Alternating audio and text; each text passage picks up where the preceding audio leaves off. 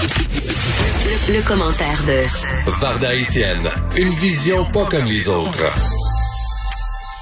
Varda, bonjour.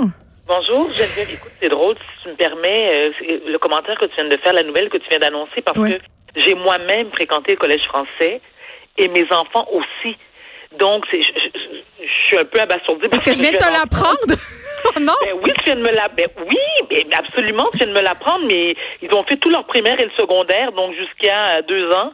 Mon Dieu, ça commence bien l'année scolaire. Mais c'est sûr que des situations comme ça, on va en voir plusieurs. Et, et, j'allais dire quand même, c'est une bonne chose qu'on les suit assez rapidement, que ces élèves-là aient pu être isolés. Ça va éviter peut-être que l'école au complet soit confinée. il faudra s'y habituer. Puis je, je sais pas euh, toi, mais moi, j'appréhende un peu ce moment-là où tu sais, notre pire moment comme parent, là, quand t'es parents euh, d'élèves qui sont au primaire, c'est quand tu reçois la petite lettre là il y a des ah. poux dans la classe de votre enfant ou des, ah, oxyeux. Là, ça va être la lettre COVID. exact, exact. Alors, un sujet un petit peu plus, euh, mais moi, qui m'attriste beaucoup, qui me révolte et qui fait beaucoup jaser euh, dans les médias aujourd'hui, mais ça, ça remonte aussi à, quelques mois depuis l'assassinat de George Floyd. Les tensions raciales divisent de plus en plus les États-Unis parce que Personnellement, je crois, Geneviève, depuis que Trump est au pouvoir, c'est pire. J'ai l'impression que les États-Unis régressent et on se, c'est comme si qu'on retournait dans les années 50 et 60 où est-ce que le, racisme euh, était euh, extrêmement présent. Il y avait, on peut, on peut pas, euh, on, peut pas passer sous silence que ça soit Martin Luther King, Malcolm X, John Lewis, J.C. Jackson qui ont, qui ont été des activistes très, très présent. Et euh, avec l'arrivée de Trump, moi, je te dirais, Geneviève, c'est pas que il y a plus de racisme ou les racistes sont de plus en plus nombreux. Ils ont toujours été là, comme le racisme a toujours existé. Sauf qu'avec Trump, les racistes se permettent maintenant de le faire à visage découvert. Donc, il y a, tu, comprends ce que je veux dire? Tu peux insulter, traiter de nègre et, et, pas juste de nègre, permets-moi l'anglicisme, de le dire en anglais plutôt. Fucking nigger, que tu sois au Walmart, que tu es en train de commander de la bouffe dans un dans un euh, service au volant, euh, n'importe où, les, les blacks se font copieusement insulter. Et là, l'insulte c'est une chose, se faire assassiner par les policiers est devenu monnaie courante aux États-Unis. Je suis même pas capable, Geneviève, de te donner un nombre exact euh, et, j'ai quand même fait quelques recherches avant, avant la chronique, le nombre exact de, blacks, que ce soit des hommes, des femmes et même des enfants qui ont été assassinés par des policiers, et ce, en toute impunité, parce que quand ils se font pogner, ils sont relégués à des tâches administratives dans un bureau, de, dans le fin fond, euh, dans le fin fond du poste de police, et bien sûr tout ça avec salaire. Ça, ce que ça fait, c'est que ça a suscité une grogne énorme chez les athlètes. George Floyd, qui a été assassiné le 25 mai dernier, naturellement, ça a été, bon, hautement médiatisé aussi. Il y a eu des manifestations partout aux États-Unis, partout dans le monde même. Et on pensait que le fait qu'il y ait eu autant de manifestations, que les gens étaient complètement révoltés, ils s'insurgeaient devant autant de violences gratuites que ça allait se calmer. Mais non, toi, chaque semaine, Geneviève, chaque semaine, moi j'écoute beaucoup les médias, je regarde beaucoup les médias euh, euh, américains. Merci, américains.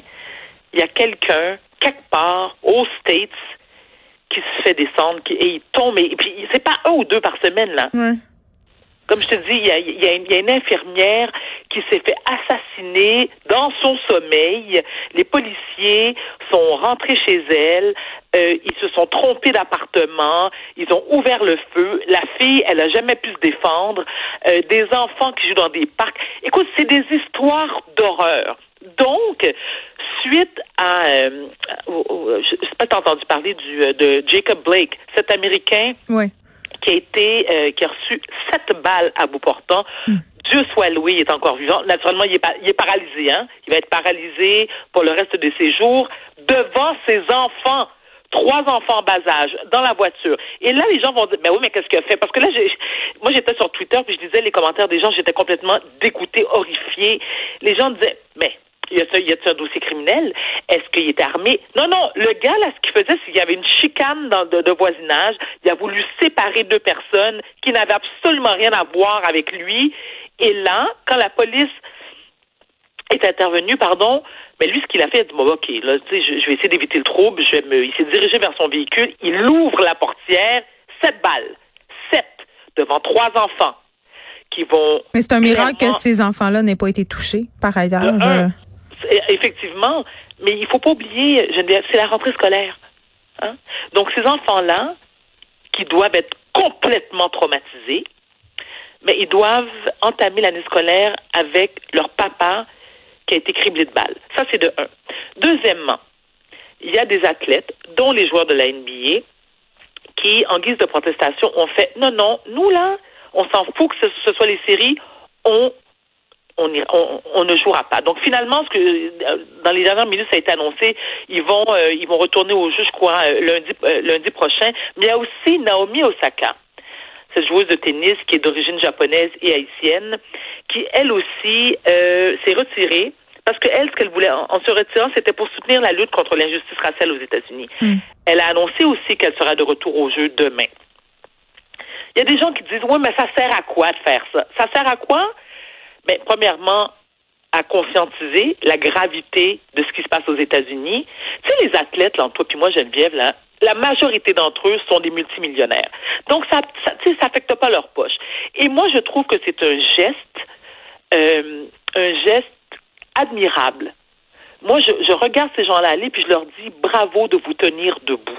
Oui, puis tu sais, euh, tu sais, en même temps, Varda, euh, on se demande à quoi ça sert. Euh, c'est pas d'hier qu'il y a des athlètes qui protestent contre le racisme aux États-Unis. Si on pense entre autres à, à cette saga entre, oui, avec la NFL, les joueurs de la NFL qui refusaient de s'agenouiller pour l'hymne national. Oui. Ça, ça suffit quand même à ce que la NFL change son fusil d'épaule complètement et revienne sur l'affaire Copernic admettre ses torts. Donc, c'est pas vrai que ça sert à rien. C'est pas vrai que c'est juste pour attirer l'attention. Ça, justement, le sport aux États-Unis puis le football en particulier, c'est une véritable religion. Fait quand les matchs n'ont pas lieu. Des retombées économiques extra, avec des retombées économiques extraordinaires, là. Ben, l'argent, l'argent qui, se fait avec le sport aux États-Unis, je veux dire, c'est sans précédent. Oui, mais plus loin que ça, Varda, j'ai envie de dire, ces athlètes-là qui sont considérés véritablement comme des dieux par une certaine tranche de la population, mais peut-être que si c'est eux qui en parlent, si c'est eux qui racontent le, le racisme dont ils sont l'objet euh, dans le sport professionnel et attirent l'attention aussi sur ce qui se passe dans la vie civile, ben les gens ont plus tendance à écouter puis à les croire. C'est dommage, mais c'est ça. Mais tu sais ce qui est dégueulasse, mais vraiment dégueulasse, Geneviève. Quand je vois ce psychopathe, parce que moi, pour moi, Trump, c'est un psychopathe, OK, qui a le culot et l'audace de prétendre être solidaire avec les manifestants, qui, dénonce le racisme mmh. généralisé, qui mine la société américaine, je me dis, quel astuce trou de cul hypocrite, narcissique, menteur, en veux en blanc. Il y en a-tu rien à battre? Moi, je me souviens, lorsque George Floyd a été assassiné et qu'il y a eu des manifestations, tu as vu l'ampleur que ça avait pris. Écoute, il y en a brièvement parlé. Puis là, à un moment donné, pour que, pour, pour bien sûr, pour redorer son image, il a déclaré aux médias qu'il avait téléphoné à la famille de George Floyd, comme si c'était assez. Il est vraiment gentil. ben oui, mais vraiment, écoute, merci Donald, merci. Il a quand même pas envoyé de fleurs, par contre. Faudrait pas ben changer. Non, ben, ben, non, c'est trop, ben non, c'est bien trop demandé. Donc, la même façon que Jacob Blake, qui a été criblé de balles hier, il n'en a jamais parlé. Là, ce qui l'intéresse, encore une fois, c'est du je me moi. Il prépare ses élections, il va faire son petit discours ce soir. Oui. Jamais, jamais il n'a prononcé le nom de Jacob Blake. Jamais. Comme tous les autres aussi qui sont tombés comme des mouches. Il n'en a rien à cirer, il n'en a rien à battre. Donc, comment veux-tu que la population américaine euh, change... Euh, attends, j'ai pas le bon terme. C'est pas qu'il change, mais qui... qui euh, Comment veux-tu dénoncer le racisme? Comment veux-tu changer les choses lorsque le président américain est lui-même un raciste? Mais c'est intéressant ce que tu dis puis qu'on souligne la montée du racisme en guillemets, mais je, je, sais pas si c'est une montée ou si c'est plutôt que les gens sont moins gênés euh, d'y aller au grand jour là, par rapport euh, à leur comportement, leur biais raciste. Mais je disais un texte ce matin dans le New York Times qui disait que la seule carte électorale qui restait à Trump pour remporter ces élections, c'était de diviser la population, notamment sur la question du racisme. Donc non seulement c'est un racisme, c'est un racisme, pardon, mais c'est le racisme comme stratégie. Mais tu sais ce qui est encore plus. Écoute, moi, ce qui me fait, euh, je te jure, je suis flabbergastée. Là, permets-moi l'anglicisme encore une fois, Geneviève. Moi, depuis euh, la semaine dernière, je, bien sûr, je regarde la Convention nationale. Et hier, bon, alors depuis lundi, je regarde les Afro-Américains qui viennent encenser Donald Trump, qui le félicitent, qui le remercient. Et moi, ces blacks-là, je les considère comme les house negroes. Les house negroes, c'était à l'époque de la plantation euh, de coton, il y avait les, il y avait deux types de blacks. Il y avait les blacks qui eux travaillaient dans les champs et il y avait les autres blacks qui eux travaillaient à l'intérieur de la maison du maître. Et ces blacks-là n'avaient aucun problème à dénoncer, par exemple, s'il y avait un black de la plantation qui tentait de sauver ou qui avait, euh, tu sais, qui essayaient de tu sais, qui se regroupaient pour justement euh, défier le maître blanc. Et eux, ce qu'ils faisaient, c'est justement, c'est qu'ils allaient un peu comme Judas, ils allaient dénoncer au maître blanc qu'il y avait des Noirs qui se préparaient soit à faire un coup d'État ou à foutre le camp de la plantation. Mais en même temps, on peut les comprendre. Euh, c'était pour ça, ben, c'était pour s'assurer un statut privilégié pour sauver leur propre vie. On peut imaginer euh, hein, que ça se peut que ça soit ça aussi. Euh, Geneviève, s'il te plaît, là. Ben non. non. Mais, ça, c'est pas, pour moi, c'est pas un argument de taille. Donc, pour sauver ta peau, tu préfères vendre les tiens. Je sais pas, moi, je, fais juste dire ça. Mais moi, en tant que personne noire, OK, en tant que personne noire, bon, moi, de, je suis d'origine haïtienne et mes parents, mes ancêtres euh, viennent d'un pays qui a été la première euh, île noire à obtenir son indépendance. Là, c'est quand même pas plus dire en, le 1er janvier 1804. Donc, moi, je suis, je défends la cause des Noirs. Ben, et, et, comme la majorité des Noirs, j'imagine, enfin, j'ose espérer, mais je n'ai aucun respect et il n'y a personne qui va me convaincre que les house negroes, comme on les appelle, euh, il y, a une forme d'égoïsme et de et de d'irresponsabilité euh, flagrante lorsque tu préfères dénoncer les tiens pour sauver ta peau. Je m'excuse. Moi, ça ne passe pas, ça ne passera jamais. Donc, à chaque fois que j'en vois un à la télé qui vient défendre Trump, je te jure, ça me donne des envies meurtrière et je vomis ma vie. Puis là, on apprend. Je suis et je veux même plus retourner. Et tu sais quoi, Geneviève, la majorité des Haïtiens, euh, nos membres, de, notre famille est aux États-Unis. Moi, la première. Hmm. Il y a eu des mariages dans ma famille. Il y a eu des naissances. Et ça avant le COVID. La famille, c'est extrêmement important pour nous, là. Je refuse de mettre les pieds tant et aussi longtemps que Trump sera au pouvoir. Je refuse de mettre les pieds. Non, il n'y a rien à faire.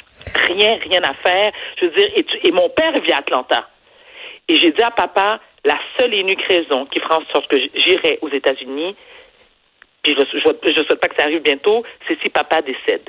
Là, je vais aller, hmm. papa est canadien, donc je vais aller chercher papa, puis je vais le ramener ici. Mais je, ne veux rien savoir. Rien savoir, Geneviève. Varda, euh... t'as pas idée. Ben je comprends tellement, mais en même temps je comprends pas, mais je comprends. je veux dire, je pourrais jamais comprendre, c'est ce que je veux dire. Euh, on apprend euh, avant qu'on se quitte la LNH qui a décidé de reporter les matchs de ce soir, évidemment en référence à tout ça. Vardon, on se reparle demain. Merci. Merci à toi, Geneviève.